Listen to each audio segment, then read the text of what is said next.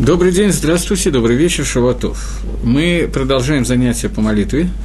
В прошлый раз, когда мы с вами учились, мы начали э, первый иерацион, который написан.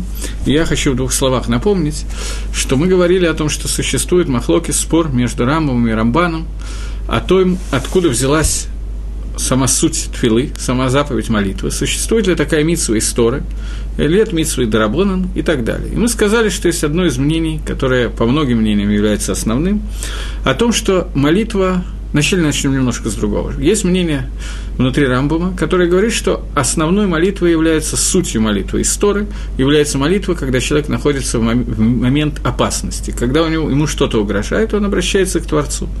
Это, этим он выполняет митсу молитвы истории. Это первое мнение. Второе мнение, которое говорит о том, что мы выполняем заповедь молитвы истории каждый день, когда мы обращаемся ко Всевышнему с первой твилой. И, обратившись к Творцу с молитвой, мы выполняем заповедь молитвы, которая существует ежедневно. Раз в день есть митсва молиться. По этому мнению, по, Рамба, по Рамбану это то же самое можно сказать только Бадарабону, что Рабону установили по одной молитве в день, это является основной молитвой. Во всяком случае, по этому мнению оказывается, что первый иерацион, который мы говорим, Первое обращение ко Всевышнему, просьба ко Всевышнему, это и есть та молитва, которая устанавливается нам Торой или нашими мудрецами. И мы выполняем суть этой молитвы, мы выполняем эту заповедь, когда говорим «Иерацион». Тот иерацион, до которого мы дошли сегодня. Когда мы благодарим Всевышнего и говорим «Бору хата ашем алакейну малагалам», «Благословен ты Всевышний Царь Вселенной», Гамавир Шинама Инай Утнамама Афапай, который убирает, забирает сон с моих глаз – и вот дремоту с моих век. После этого мы не говорим «Амен», когда мы слышим, как кто-то говорит эту броху. И мы продолжаем. «Ирацон мирфаныха» – «Будет угодно перед лицом твоим» это бакаша, это просьба, с которой мы обращаемся к Творцу. Поэтому на этой просьбе я хотел немножечко заострить внимание, потому что я еще раз говорю о том, что есть мнение, по которому эта просьба является сутью молитвы Тфилада Арайса, и тем самым и Ицану, и Дейхават Тфилада Арайса выполнил свои обязанности Тфилы, молитвы и Сторы ежедневно. Поэтому на ней надо чуть-чуть остановиться. И рацион будет угодно перед тобой. Мильфанейха, перед тобой. Каждая бакаша, которой мы обращаемся ко Всевышнему, мы не обращаемся к нему с просьбой «слушай, ты сделай то-то и то-то». Мы обращаемся ко Всевышнему в третьем лице. Будет угодно перед тобой. И мы обращаемся к нему не просто «они мивакеш тасе каха каха». «Я прошу, сделай так-то и так-то». Я извиняюсь, что я сбиваюсь на иврит, но мне тяжело иногда. На русском я стараюсь переводить. Э, мы обращаемся к нему с просьбой. Не просто Всевышний сделай то-то и то-то, а будет перед тобой это угодно. Первое, на что я хочу обратить ваше внимание здесь, на слово «рацион». Рацион и рацион будет угодно, будет желанно передовой. Слово «желание». От чего, от какого корня, что означает слово «желание», сказанное на иврите? Они «роце», «я хочу». Мы просим Всевышнего не сделать так, как я хочу, а пусть это будет и твоим желанием тоже. Слово «роце» и слово «рац» на иврите происходит от одного корня. «Руце» – «хотеть», и «рац» бежать, ларуц, бежать. Я хочу, это означает, что я бегу. Суть нас в том, что человек бежит к исполнению своего желания. Желания человека может, могут быть разнообразны, и человек все время делает какие-то действия для того, чтобы выполнить это желание. Когда мы говорим о человеческом желании, то человек хочет то, чего ему не хватает. Он смотрит на какую-то вещь, ему не хватает этой вещи, и он просит, хочет, чтобы эта вещь осуществилась, чтобы она у него была. И это фактически и есть означает слово «я хочу». То есть «я хочу» означает, что я испытываю недостаток в том-то и том-то. Когда мы обращаемся к Творцу, слово «рацион», «желание» не может означать слово «недостаток». Недостаток, хисарон, может быть только в нижнем мире. Поэтому само слово «земля», «эрец», происходит от слова «рац», «бежать». Эрец, нижний мир, это то, что бежит к восполнению хисарона, к восполнению изъяна, который у него есть. В земле есть изъян, в нижнем мире есть изъян, и мы его восполняем. Поэтому любой рацион, который у нас есть, это желание восполнить тот изъян, о котором мы говорим. Изъяны могут быть разные. Здесь мы обращаемся ко Всевышнему с просьбой о том, чтобы Всевышний помог нам восполнить тот изъян, который у нас есть. И давайте обратим внимание на те изъянем, на те изъянем, я сказал, не знаю на каком языке, точно на русском или на иврите, на те изъяны, на те бгами, которые мы просим Всевышнего нас восполнить. И рацион милфаниха Гашем Элокейну, Всевышний наш Бог, Велокея Ватейну, Бог наших отцов. Мы уже, наверное, говорили, я не помню, что я говорил, что нет, но если повторюсь, не страшно из общих соображений мы говорили, о том, что каждый раз, обращаясь к Творцу, мы обращаемся к Нему по блату, с протекцией. Бог наших отцов, наших скует, наших заслуг, недостаточно для того, чтобы о чем то просить Всевышнего, нам не положено. Но мы просим Всевышнего учесть заслуги наших отцов – и с этим мы приходим к нему. Первое, что мы просим, с то, с чего мы начинаем, фактически, это первые два слова, это является та бакаша, та просьба, с которой мы пришли к Творцу, и тем самым мы выполнили митсу да райса тфилы, заповедь истории тфила. Шетаргелену бетой расеха чтобы ты нас, Шетаргелену Бетора Теха, я стараюсь читать на сефардите, но сбиваюсь, чтобы ты нас приучил к твоей Торе – Выдапкену митцвотеха, и чтобы ты нас прилепил к твоим митцвот.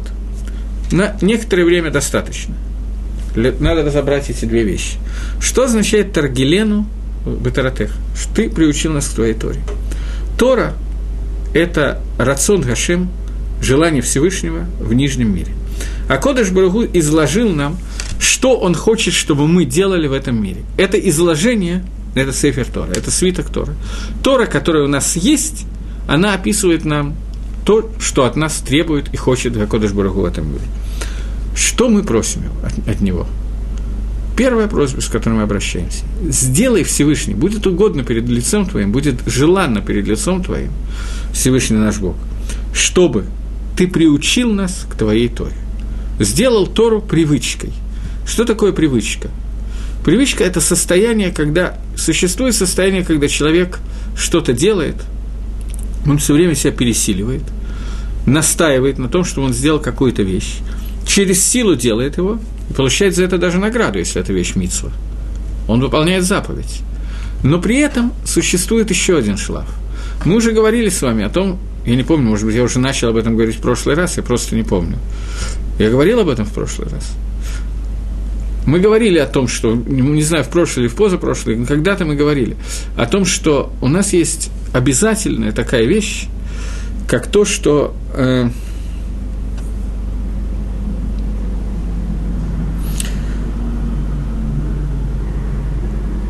Галаха, закон, еврейский закон, это то, чего хочет от меня в данный момент Всевышний. Я могу ее делать через силу, могу хотеть ее делать. Но есть еще один уровень, еще один шлаф. Существует свобода выбора. Свобода выбора человека, она зависит от того уровня, где находится человек. Я точно помню, что я об этом говорил, но чтобы как-то закруглить тему, мне придется повторить. Э, свобода выбора зависит от уровня, где находится человек. Человек может сегодня перед ним стоит одна свобода выбора, один выбор, завтра будет стоять другой выбор. От этого зависит очень много – я привел вам пример, если я не ошибаюсь, я приводил вам пример, Сефер Торы. Существует свиток Торы. И существуют разные люди, которые получат награды и наказания за разные вещи, связанные с этим свитком Тора. Какой-нибудь фашист, нацист, Лалын, получит награду за то, что он не сжег свиток Торы. Всегда сжигал, сегодня не сжег, ему дадут за это награду. Другой человек – Рош Ешива, который всю жизнь преподает Тору. Если он захочет получить награду за то, что он не сжигал свитки Торы, он не получит за это награду. За то, что он изучал Тору, за то, что он читал Тору, да. Таким образом, говорит Рав Э, в книге Мехтав Мильяву, существует пхирахавшит, свобода выбора. И человек, эта свобода выбора у него есть всегда. Но в зависимости от того уровня, где он находится, свобода выбора меняется. Мы против Акодыш Барагу о том, чтобы мы просим Всевышнего, о том, чтобы наша свобода выбора перешла на другой шлаг, на более высокий уровень. То есть, чтобы мы были рагилим, чтобы Тора стала нашим торгилем, нашим упражнением, она стала для нас обычным.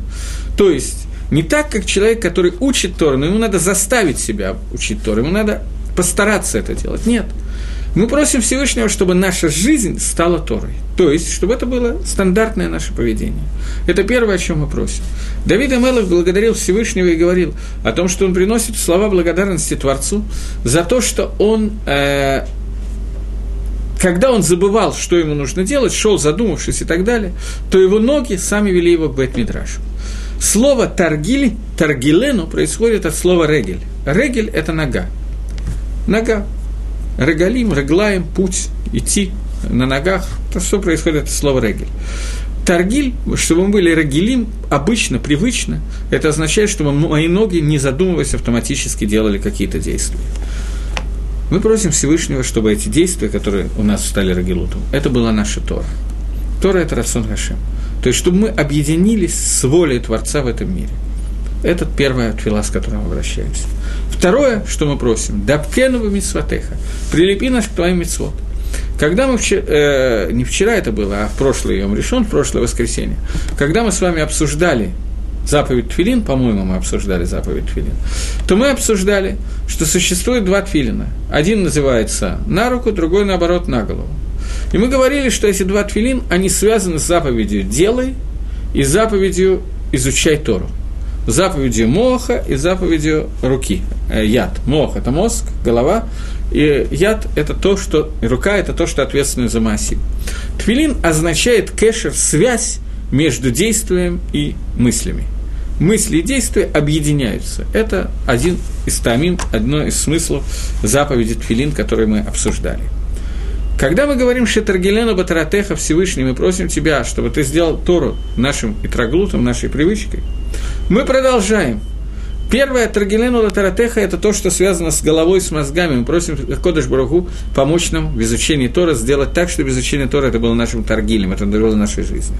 Второе, Дапкену Мицватеха, прилепи наш к нашим мицвод, это заповеди позитивные заповеди, негативные заповеди, заповеди делай, заповеди не делай, заповеди, связанные с действием. А Кодыш Барагу обращаемся мы к нему – Творец, сделай так, чтобы ты прилепил нас к нашим заповедям, к твоим заповедям, чтобы все наши желания и все наши возможности стояли в исполнении мецвод. То есть, человек может жить двумя способами. Он может жить, и когда пришло ему возможность сделать какую-то мицу, он, в общем, с удовольствием ее сделает. Гизонтергей – это совершенно неплохая жизнь, чтобы он был здоровенький. Но может жить другим способом. Когда его жизнь состоит в поиске – Торы и Митсус. Когда каждую секунду он тратит на то, чтобы попытаться сделать какую-то вещь, которая является э, волей Творца. Я видел вопрос, через некоторое время я к нему вернусь. Э, чтобы каждая мысль, которая у него была, у этого человека, она была направлена на то, чтобы человек направил себя на службу к Творцу, для того, чтобы сделать какую-то мецу, какую-то заповедь Всевышнего. Что такое мецва? Что такое заповедь? Почему нам так хочется исполнять заповедь? Во всяком случае, некоторым из нас. С чем это связано? Мецва – это одно из средств, которым мы объединяемся с Творцом. А Кодыш Баругу, я не помню, не помню, я помню, но я не знаю, знаю помните ли вы, когда-то в одном из первых уроков, которые я давал в этом курсе, в Талдот и Шрун мы говорили о идолопоклонничестве, о влиянии звезд и созвездий. И я вам сказал тогда, что Гемора в трактате Шаббат говорит о том, что судьба Израиля не зависит от звезд. Я не могу сейчас повторять этот урок, Поэтому я коснусь некоторых, одной накуды буквально, одной, одного направления в этом уроке. Судьба Израиля не зависит от звезд. Что это означает? Звезды влияют на весь мир. А Кодыш Бургу создал этот мир таким образом, что звезды, созвездия и другие вещи являются какими-то проводниками его воли, его гашпо, его влияния на мир. И мы можем через них получить свое влияние. Что же тогда означает фраза, что судьба Израиля не зависит от звезд? Она означает то, что у нас есть возможность воздействовать и принять влияние Всевышнего не через звезды, а через другие каналы. Этих каналов 613. 613 заповедей Торы. Каждая из них дает нам какую-то ниточку, которая связывает нас со Всевышним. Исполняя какую-то мецву, я через этот канал соединяюсь с Творцом, минуя звезды, созвездия, еще очень много чего. И соединяюсь прямо непосредственно за Кодыш Барагу с Творцом. Делая Авейру, не про нас будет сказано, ровно наоборот. Изучая Тору, я делаю еще больше объединения многих этих каналов, которые объединяются между мной и Творцом. Мы говорим о Кодыш Баругу, «Дапкена бамитсватек» – «Прилепи нас к твоим заповедям». Сделай так, чтобы эти заповеди стали то, к чему человек прилеплен. Чтобы я и заповеди находились все время в объединении. Это двикут, это соединение, когда человек постоянно ищет митцвот и постоянно находится в их действии. Мецвод такие могут быть самые разные. Мы это уже обсуждали, что есть заповеди делай, не делай и так далее. Теперь я на секундочку остановлюсь. Мне был задан вопрос, что означает четыре отделения, которые есть в тфилин, в головном тфилин. Начнем с ручного тфилина все-таки. Э, в ручном тфилине есть одно отделение, но в котором находятся все четыре парши, все четыре отрывка, которые существуют в тфилин. В Твилин входят четыре отрывка, каждый из которых рассказывает про какие-то вещи похожие, но немножечко отличающиеся. Назовем условно, основным из этих отрывков, назовем условно, Шма Исроэль Хашем Алакейну Вашем Ихаб. Слушай Всевышний, э, слушай Израиль, Всевышний наш Бог, Всевышний един.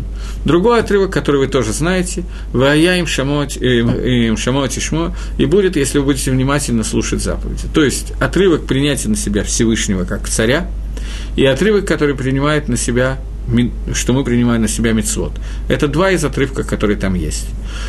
Остальные отрывки, которые там есть, это отрывки про душу с Амисраэля, что Амисраэль – это Амкадош, и про Пхуро, про первенство Амисраэля, что он первенец у Всевышнего.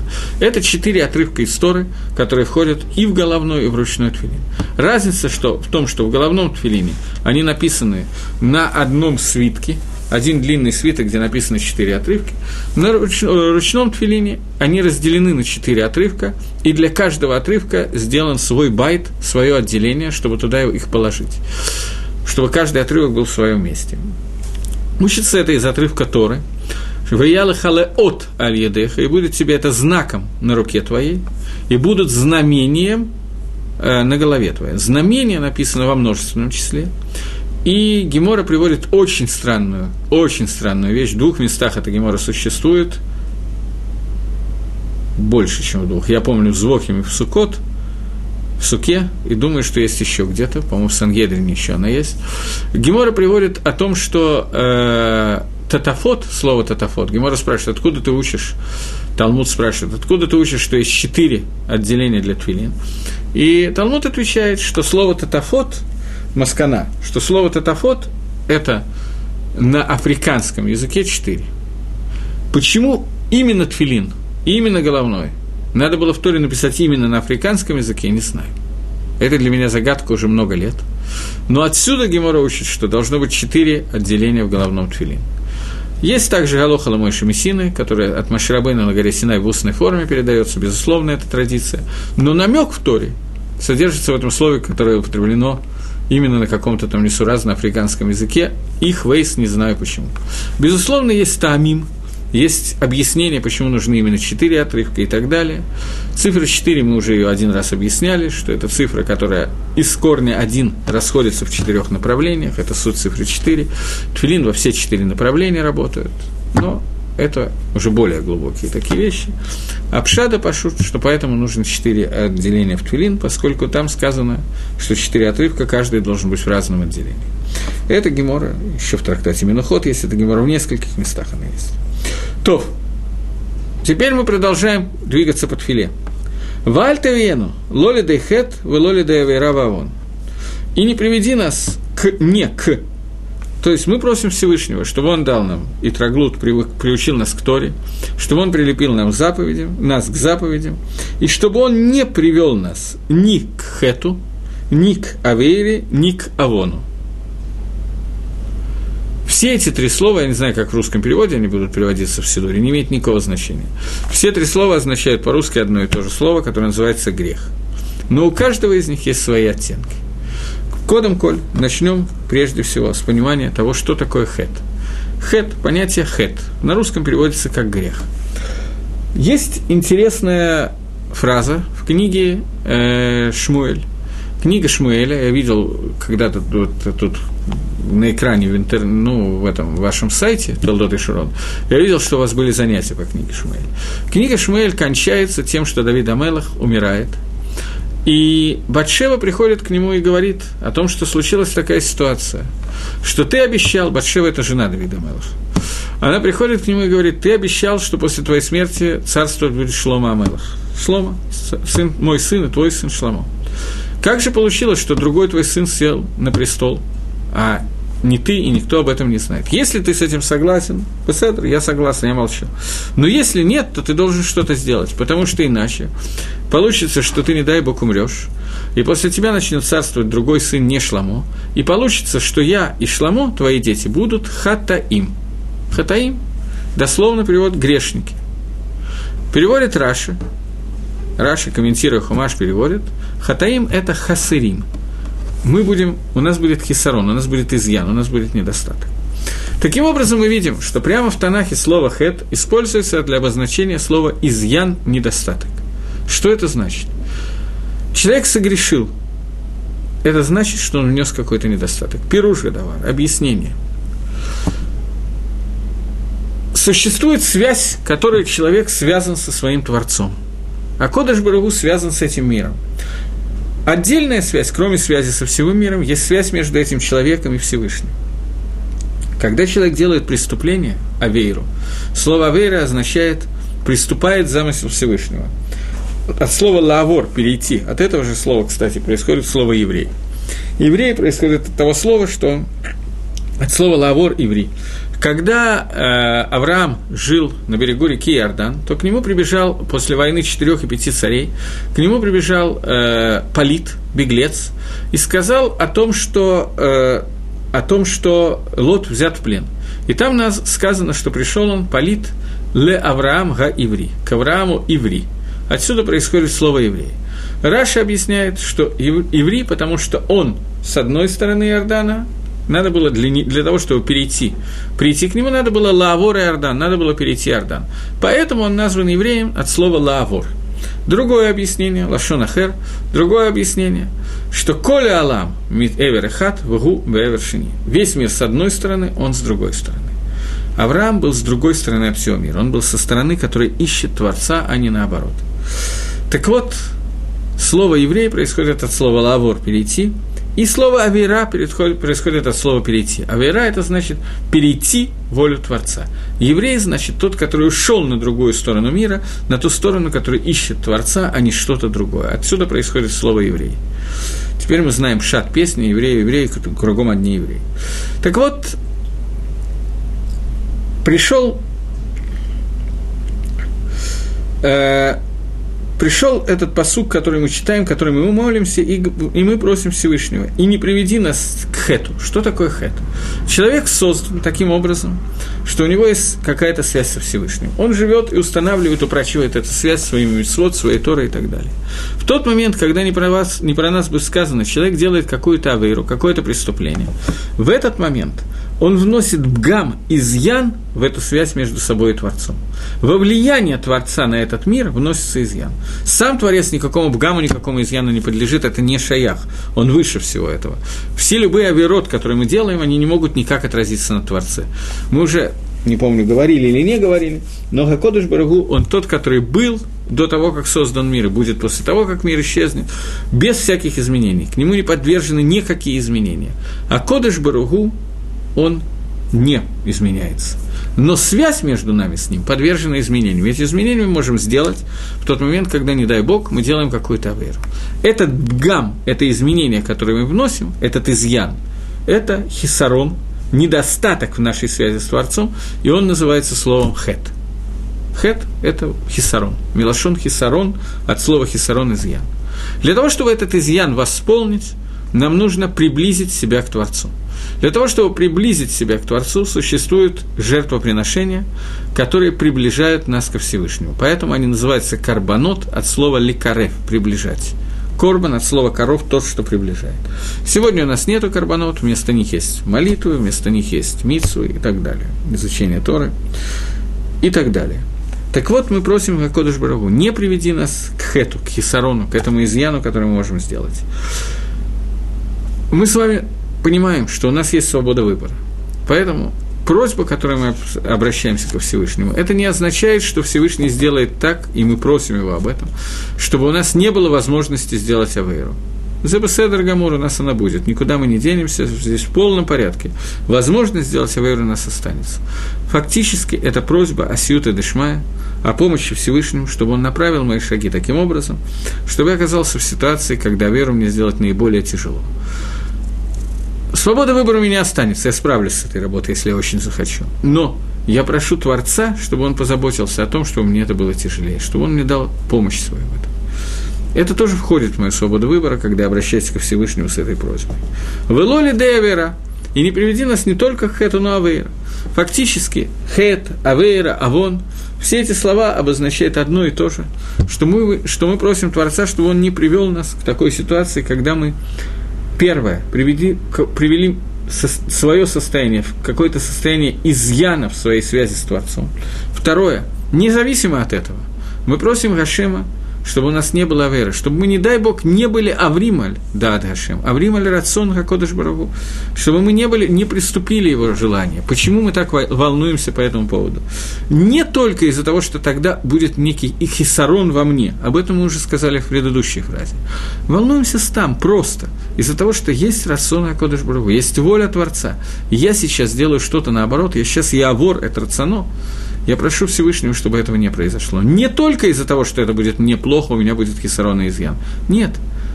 Достаточно проблема в том, что я авер альдаат маком. Мы с вами как-то обсуждали, я сейчас не смогу написать это, но я попробую устно.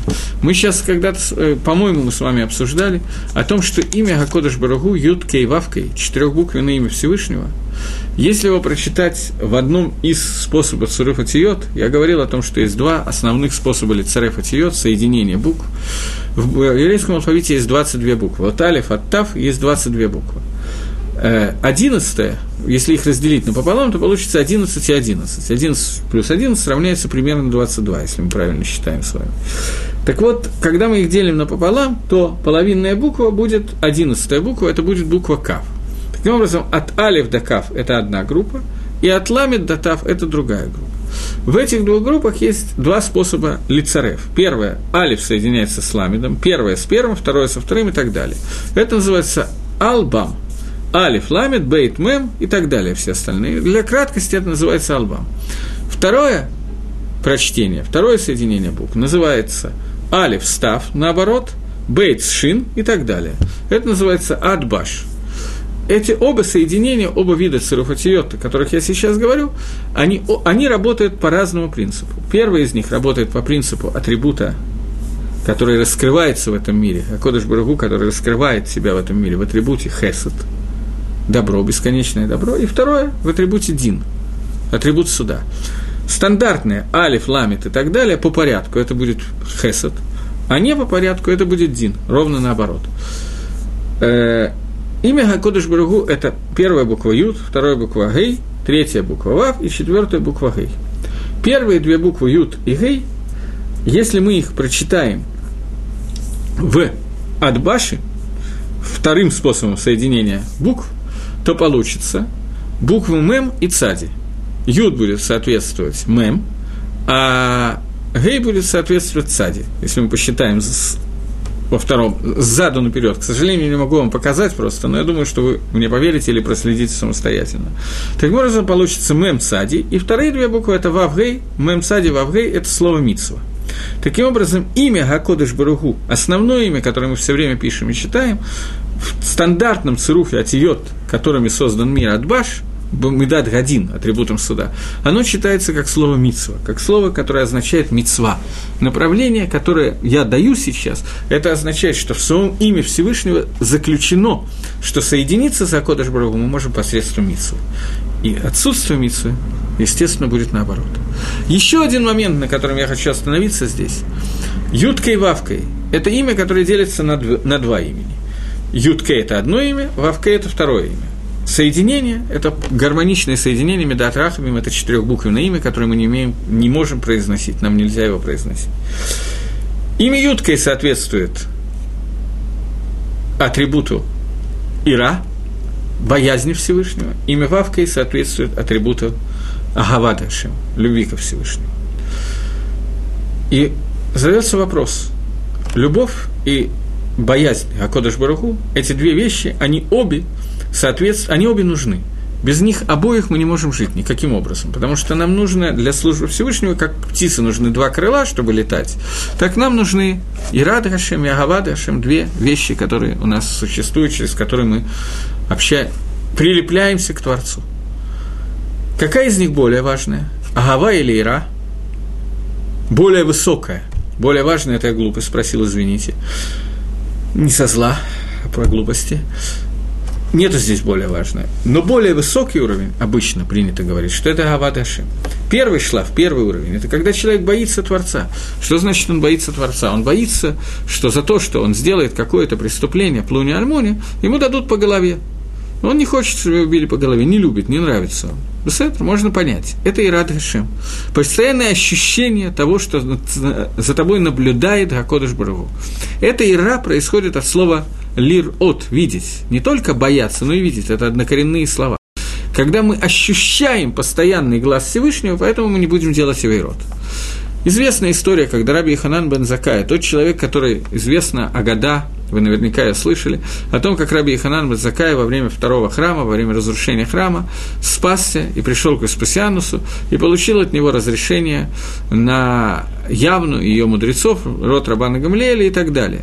И вот Раби Ханан бен Закая, когда он умирал, ученики пришли к нему и спросили Раби Бархейну, Раби, благослови нас, что он им сказал? И рацион будет угодно перед Всевышним или Фнаявину Шабашамаем, чтобы у вас было перед нашим Акодыш Баругу, чтобы у вас была боязнь, э, боязнь Всевышнего такая же большая, как боязнь человека. Ученики спросили Рэби и только, и не больше. Понятно ли Хойра, на первый взгляд? Понятно, что Гашема бояться надо больше немножко, чем человека. Ну, что человек сделает? Ну, пендель даст, ну, по морде даст, ну, еще что-то, ну. А что Акодыш Баругу? Понятно, что Акодыш Баругу надо бояться значительно сильнее. Он сказал, достаточно. Этого достаточно. Что имеется в виду? Я сегодня, например, точно помню, что я один раз переходил на красный свет. Этого я не говорил, вы забыли. Но бывают люди переходят на красный свет. Если стоит милиционер, то на красный свет не переходит дорогу. Потому что просто жалко денег. Когда человек понимает, что милиционер находится с нами постоянно, что Акодыш Барагу следит за нами все время, и нет секунды, чтобы милиционер отвернулся, то он никогда не сделает ни одной веры. Это браха, благословление, которыми которым я раби Ханан бен Закая берег своих учеников, что вы постоянно ощущали Творца. Но это первая ступень. Следующая ступень – это любовь ко Всевышнему. Когда человек относится к Всевышнему беагавагмура, полностью любит его, он хочет к нему прилепиться. И вот имя Юткей Вавкой, часть, которая говорит про Ира, про боязнь Всевышнего, находится до части Агава, которая является более высокой ступенью. Это вопрос не мой, это вопрос, на который, который задает Мифорш. Они отвечают, что э, существует два вида иры. Два вида боязни Всевышнего. То, что я вам сейчас рассказал, это первый вид боязни Творца. А существует еще один вид боязни Творца. Что это за боязнь Гакодыш Бургу? Это когда человек боится, что из-за той авейры, которую он сделает, из-за того преступления, которое он сделает, он прервет свою связь со Всевышним. Он от того двойкута, от твоего прилепления к Всевышнему, которое у него сейчас есть, он станет чуть меньше. Есть любовь ко Всевышнему, когда он мечтает прилепиться. Есть боязнь ко Всевышнему, когда он э, боится наказания. Есть боязнь Всевышнего, когда он боят, боится, что то, что у него есть, он потеряет.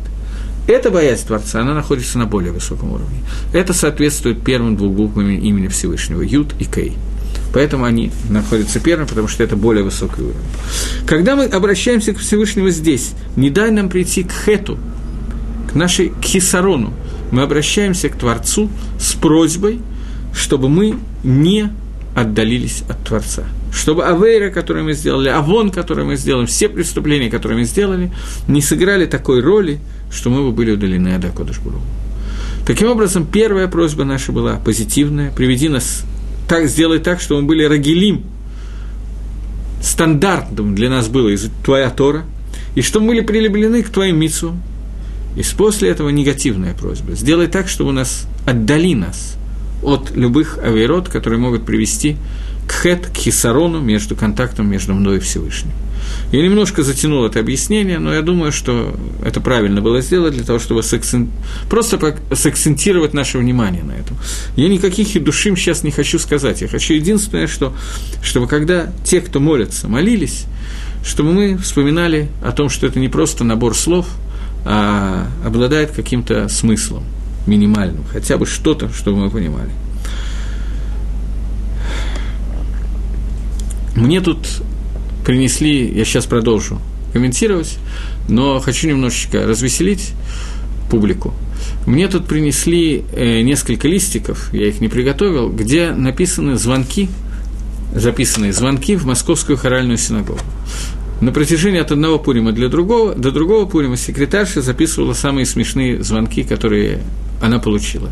Получила массу удовольствия. От этого я, прочитав, тоже получил. От некоторых из них я получил массу удовольствия. Чтобы вас развеселить, я расскажу два из них, и потом мы пройдем дальше. Первый звонок такой, что «Здравствуйте, я вот читал тут в Торе, читала, это женский звонок был, я читала в Торе, что написано, что Всевышний проклял Мертвое море. А вот мне привезли крем с Мертвого моря за 400 шекелей, им можно пользоваться. Вопрос номер раз. Ответ я не буду давать. Вопрос номер два совсем гениальный. Здравствуйте, говорит, а вот у меня муж еврей. Он, мы хотим, чтобы он крестился. Ему для этого обязательно проходить обряд обрезания? Это два вопроса, которые было задано. К сожалению, мы настолько оторваны были от нашей культуры, что вопросы, которые задаются, они показывают наше непонимание того, что происходит. Поэтому, когда мы учимся что-то, то, может быть, у нас немножечко хотя бы этого идет. Дальше. Э, Велоли де Авейрава он, велоли де Нисайон. Мы просим Всевышнего, не приведи нас к Нисайону. Что такое Нисайон? Нисайон – это испытание. Давайте остановимся на этом моменте. Просьба к Творцу не сделать так, чтобы мы вошли в состояние, когда Акодыш Барагу наш испытывает. Для того, чтобы как-то это прокомментировать, я хочу обратиться к очень известному Мидрашу. Давид Амелах, Давид царь Израиля, обращается к Творцу и говорит, в молитве, которую мы с вами еще не изучали, но по плану будем изучать после того, как кончим утренний брахот, в молитве сказано о том, что э, когда Шманесра, я имею в виду, молитва Амида или Шманесра, 18 благословений, что мы обращаемся к Творцу и говорим, Барух Ата, Шем Элакейну, Элакей Атейну, благословен ты Всевышний Бог, наш Бог наших отцов, Элакей Авраам, Элакей Ицхак, Элакей Яков. Всевышний Бог Авраама, Ицхака и Якова. Спросил Давид Амелах, царь Давид спросил Всевышний, очень скромный вопрос. Давид Амелах понимал, на каком уровне он находится, но тем не менее он задал этот вопрос. Почему говорят Бог Авраама, Бог Ицхака, Бог Якова, и не говорят Бог Давида? Лама. Он захотел, чтобы это тоже было сказано. В другом месте Гемора говорит, что Давид Амелах, он четвертый, Мидраш, Гемора я не помню, есть такая или нет, не помню, э, Давид Амелах назван четвертым колесом в колеснице. Колесница Всевышнего, колесница – это то, что едет, точно, не имеет своей воли. Колесница – это то, что едет в том направлении, куда его двигает его, ее хозяин. Колесница Всевышнего – это колеса его, это Авраам, Ицхак, Иаков и Давид. Это те люди, которые вышли на уровень, когда они могли полностью или в отель, полностью аннулировать свое желание перед желанием Творцов. Я как таковой не существую, существует только Творец – четыре человека, которые названы, это Авраам, Ицхак, Иаков и Давид Амелах. Давид Амелах спросил, почему, когда евреи молятся, вероятно, в пророчестве он знал, какая будет формула молитвы, нусах молитвы, они говорят «Элакей Авраам», «Элакей Ицхак», «Элакей Яков», а «Элакей Давид» не говорят. Почему? Ответил Акодыш Браху, ответил Всевышний. Авраам, Ицхак и Яков прошли испытания, а ты не прошел испытания. Сказал Давид Амелах, что потому что их ты испытывал, меня ты не испытывал, испытай меня. Ответил ему Творец, что ты не должен просить об испытаниях, но раз ты попросил, человек не должен просить об испытаниях, он должен просить, как мы здесь просим, чтобы испытаний у нас не было. Но раз ты попросил, то будет по-твоему, ты получишь испытание. Но в отличие от Авраама, Ицкака и Якова, ты получишь некоторый кредит в испытании.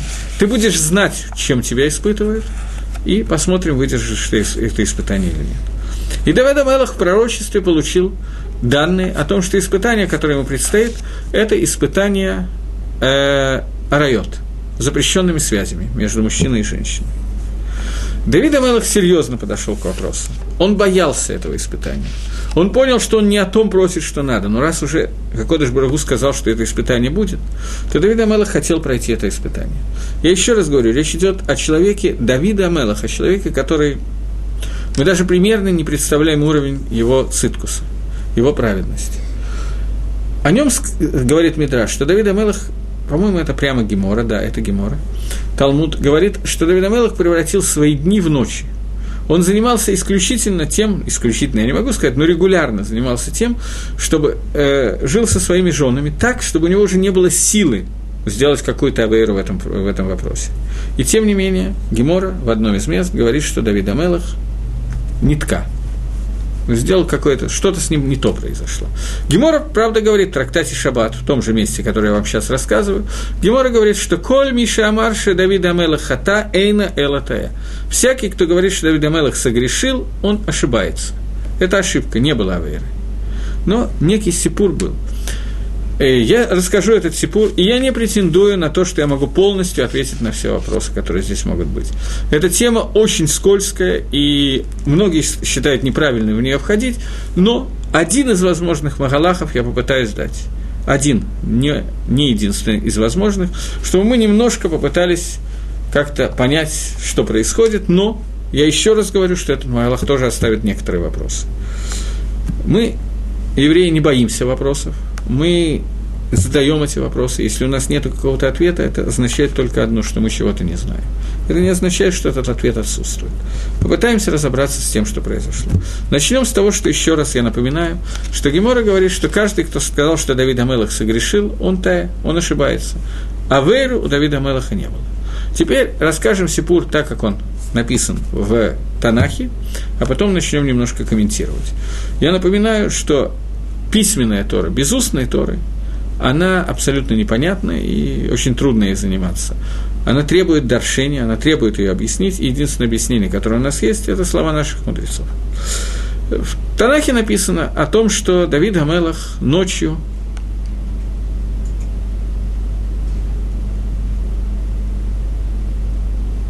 Да, совершенно верно. Вопрос. Имя Всевышнего Юткой Вавкой – она соответствует митсвы, если первые две буквы имени поменять по типу адбаш, то есть буква ют превращается в мем, а буква э, гей превращается в цади. Надо посчитать просто количество букв спереди, спереди назад, а потом сзаду наперед. Мне нету просто доски, чтобы я это написал, это очень легко видно на доске. Но если вы напишете весь алфавит, то вы сразу это увидите. Совершенно верно, вы правильно поняли. Я все-таки двигаюсь дальше. Э, так вот, э, Давид Амелах, у него было такое правило. Он очень мало спал. Большую часть своей жизни Давид Амелах проводил не во сне, а в пиле, в изучении Торы, в управлении государством и так далее. У него висела над кроватью лира. Он очень поздно ложился спать. Спал шишим на шамот – 60 вдохов, я не знаю точно, что означает этот размер, есть разные мнения, от получаса до трех часов есть разные мнения, максимальное время это 3 часа.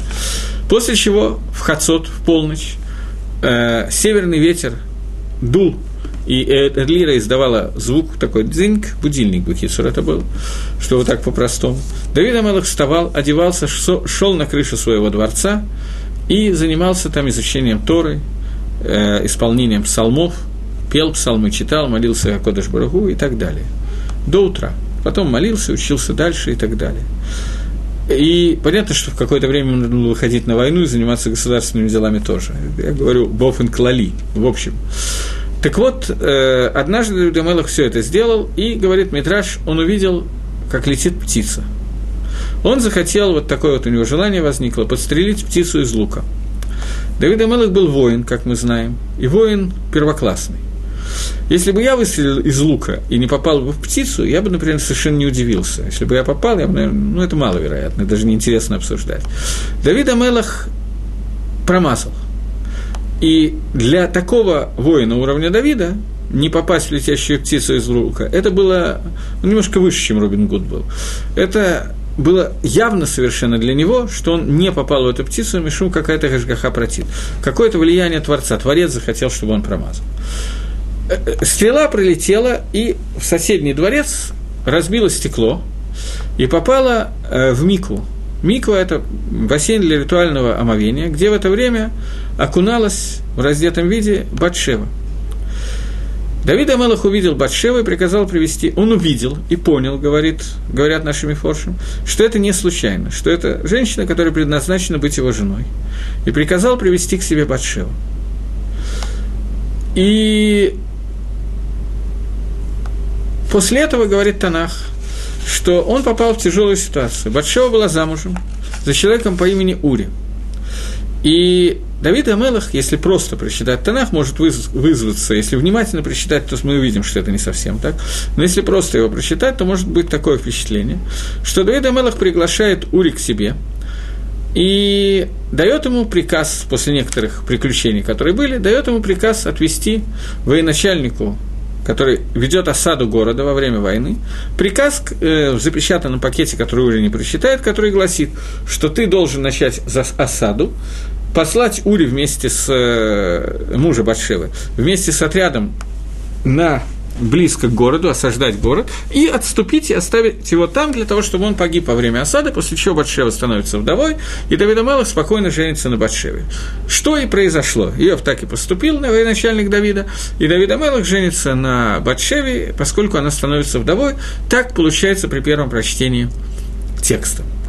И это вызывает много проблем – Получается, что Давид Амелах, во-первых, согрешил замужней женщиной, во-вторых, он повинен в, смерти, в смерти Ури.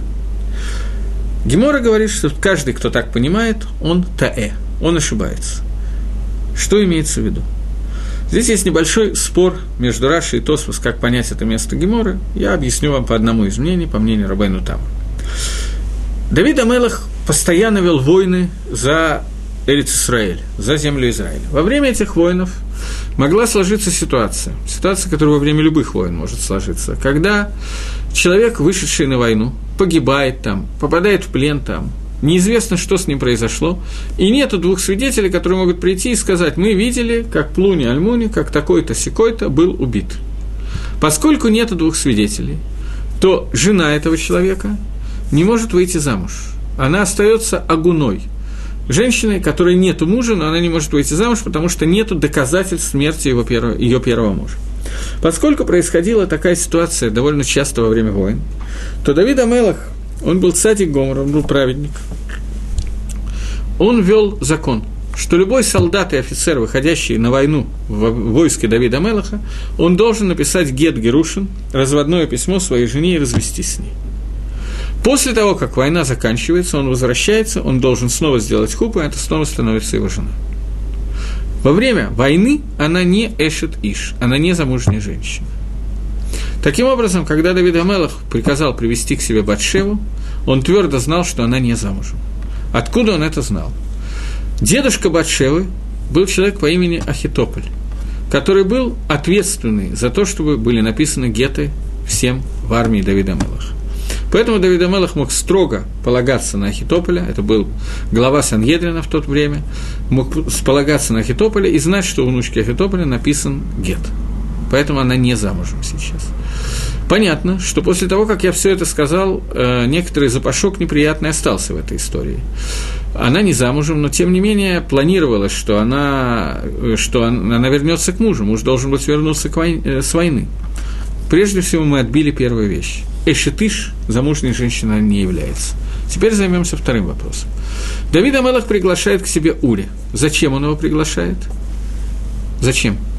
Для того, чтобы сказать ему о том, что ты должен вернуться к себе домой, с войны. Ури отказывается.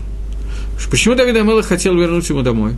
Потому что он понял, что то, что он сделал, было неверно, и что потом, когда закончится война, когда придет Ури, то станет известно, что он взял Батшева к себе в жены и так далее. И после этого будут говорить, что Давид использовал войну и повел себя очень непорядочно, и будет Хилуль Гашем, осквернение имени Всевышнего.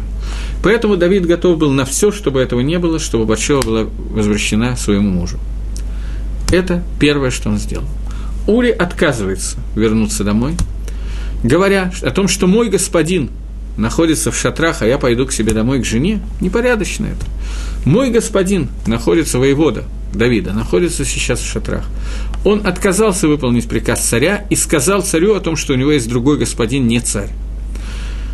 Мы слабо с вами все понимаем, что такое царство, но Гемора говорит, что это Авейра, которая называется Марет Бамалхут.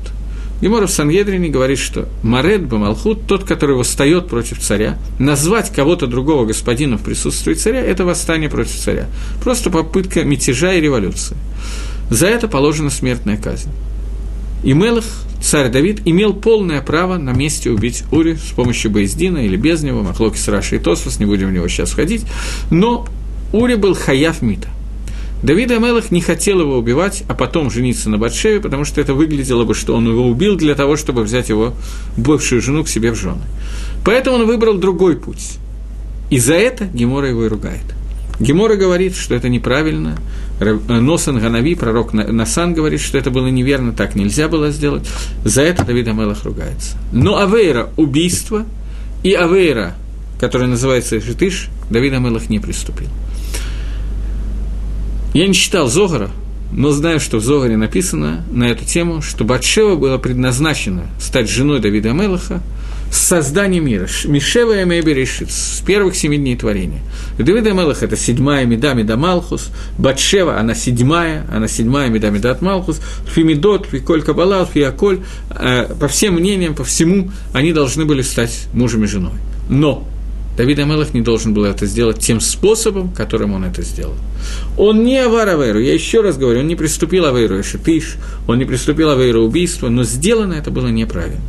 И это то, о чем сказал Всевышний.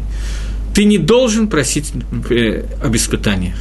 Если бы Давид Амелах не попросил об этом испытании, а Кодыш Барагубу сделал бы так, что эти вещи были бы Идгалгалу, случились бы таким образом, что Батшева стала женой Давида нормальным способом.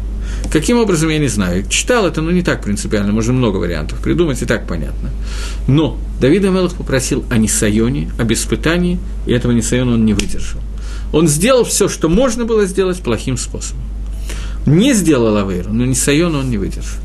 Поэтому мы обращаемся к Творцу. Это я только проиллюстрировать кусочек молитвы. Ну, заодно рассказать немножко про Давида Мелаха, чтобы мне было скучно. Но когда мы молимся Творцу, мы просим его, «Велоли дейни сайон», Всевышний, не приведи нас к испытанию. А человек не должен быть уверен в себе, даже если он находится на очень высоком уровне, в том, что испытание, которое пошлет ему Всевышний, он выдержит. Потому что если это испытание такое, что ему легко его выдержать, то это не называется испытанием. Очень трудно назвать сегодня испытанием кому-то, я думаю, что почти всем из тех, кто слушает меня, очень трудно засчитать награду за то, что они сегодня выдержали испытание, тем, что сегодня они не ограбили банк. Почему? Потому что у нас не было никакой идеи ограбить сегодня банк, в основном, я так думаю, надеюсь. По одной простой причине, мы не умеем это сделать, мы не умеем сейф скрыть, еще какие-то вещи не умеем сделать и так далее. Поэтому не сайоном испытанием это трудно назвать. Есть много других вещей, которые можно назвать не сайоном, но не сайон – это то, что мне каше трудно выдержать. В противном случае это не несайон. Поэтому, когда я обращаюсь к Творцу, я прошу, а Кодыш Баругу, не приведи меня к несайону, не приведи меня к испытанию – это примерное объяснение того, что мы читаем. Велоли да и Безайон, еще маленький кусочек. Мы просим Гашема, чтобы он не привел нас к Безайону. Что такое Безайон? Безайон – это пренебрежение. Мы просим Гашема, чтобы нами не пренебрегали. Этот кусочек не такой понятный. Мы знаем, что существует четыре две, скажем, две, не будем в четыре входить, чтобы для простоты, две основные направления, которые связаны с Есаргара с дурным побуждением, которое есть человек. Они выражаются в двух медот прямо противоположных. Одна меда – это гайва, другая меда – это тайва. Гайва – это гордыня, Тайва – это желание получить удовольствие. Я не говорю, что в одном человеке они не могут совмещаться две вместе. Но в очень многих людях мы видим одну из них как основную. Не то, что вторая не участвует, еще как может участвовать. Есть люди, которые очень любят хорошо покушать, и когда начинаешь с ними говорить где-нибудь при встрече в России на каком-нибудь семинаре, и задаешь вопрос, может быть, вот сейчас кошерная еда, там еще что-то, то они говорят, ну как же кошерная еда, тут такое сало на Украине, ну невозможно же просто, ну никак. Или какое-то другое, сало – это лавдавка, не обязательно сало. Салом редко говорят, хотя один раз, за все время я один раз услышал, что в России нельзя без сала, на Украине нельзя без сала, просто иначе это очень вредно, потому что сало выводит радиацию, а на Украине много радиации. Я не знал, что ответить на это, и решил, что отвечать не... Ну, что-то я ответил, неважно. Вот, но э, так по телевизору, он сказал, говорят, регулярно. Каждый день говорят по телевизору, что надо есть больше сала, потому что это спасает от радиации. Тоже вариант. Почему нет? Тайва это когда человек просто не может противостоять, ему это очень тяжело, своему желанию. Это желание может быть и к запрещенным связям, и к запрещенной пище, и к разрешенной пище Дерехагав тоже может быть просто заодно. Человек очень просто, ну, любит он покушать, любит повеселиться, особенно пожрать. Вот бывает такое. В этой ситуации этот человек называется Бааль Тайва, ему надо то, все, пятое, десятое. Такое бывает. И бывает вторая Саргара, которая выражается в виде гавы – Гава – это оборот, это гордыня, гордость.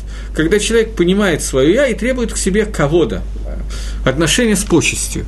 Это Ецергара, присущая не только неверующим, но и верующим. Человек хочет сидеть на Бамизрах, с востока, от, э, на востоке, то есть в том месте наиболее хорошее место в синагоге, еще где-то, и так далее, и так далее, кого-то.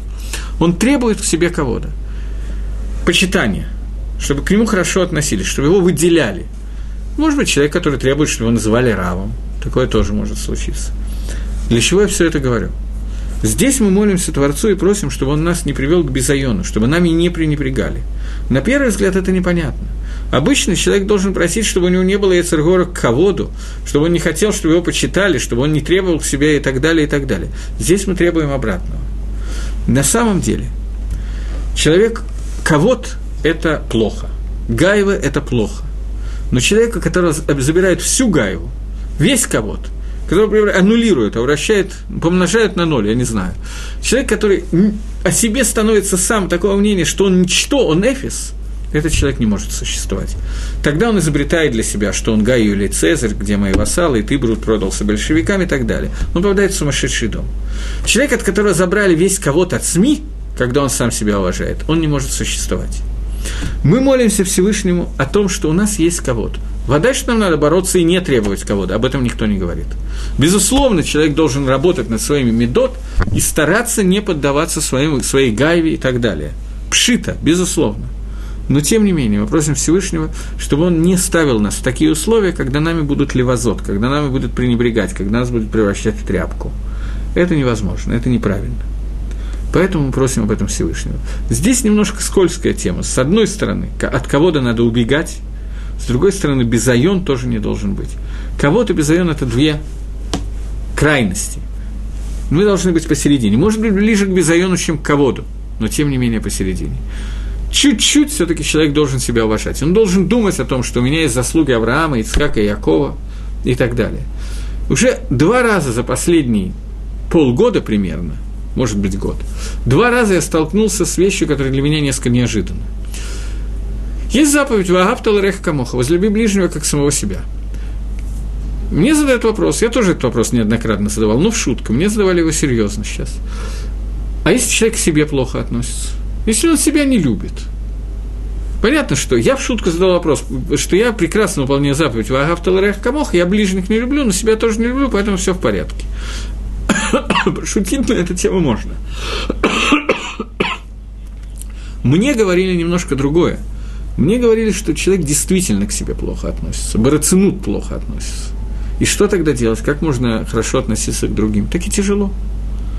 Как выяснилось, Рафольба тоже говорит об этом. И говорит о том, что если человек к себе относится плохо, то ему нужно найти в себе позитивные качества – Нужно вспомнить, что у него есть заслуги Авраама, Ицкака и Якова, и за счет этого повысить самооценку. И после этого он может хорошо относиться к другому.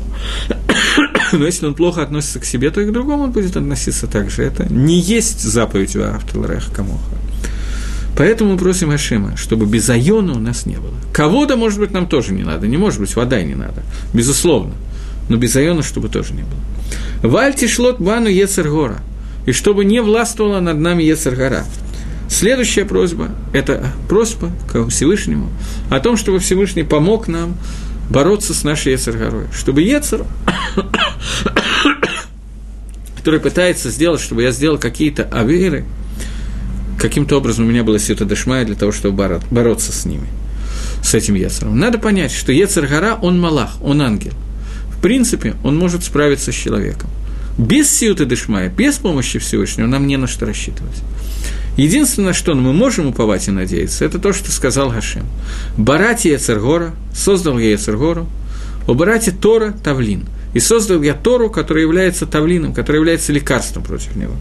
Таким образом, Альти Шлот Бана Яцергора, мы молимся Всевышнему. Но для того, чтобы эта молитва не была броха леватола, для того, чтобы эта молитва не являлась молитвой впустую, мы должны знать, что Акодыш Баргу дал нам лекарство против Яцерары. И сказано, что если встретит себя этот Раша, то тащи его в Бейт Мидраш. Единственное, с чем ты можешь с ним справиться, это забрать его в Бейт Мидраш. Поэтому, когда мы молимся «Аль тишлат двойная царгара», мы должны к этой молитве присовокупить то, с чего мы начали сегодняшний урок. «Ветаргилену батаратеха». Но когда мы молимся Всевышнему, чтобы он сделал нас рагилим к Торе, а сами не открываем Тору и не начинаем ее учить, то это выглядит несколько странным, мягко говоря. В следующий раз продолжим с того места, где мы закончили сегодня. Э, столько смыслов в такой маленькой молитве. Мы еще дошли до половины. Тов, э, до следующего Йом Решона. Спасибо за внимание. До свидания.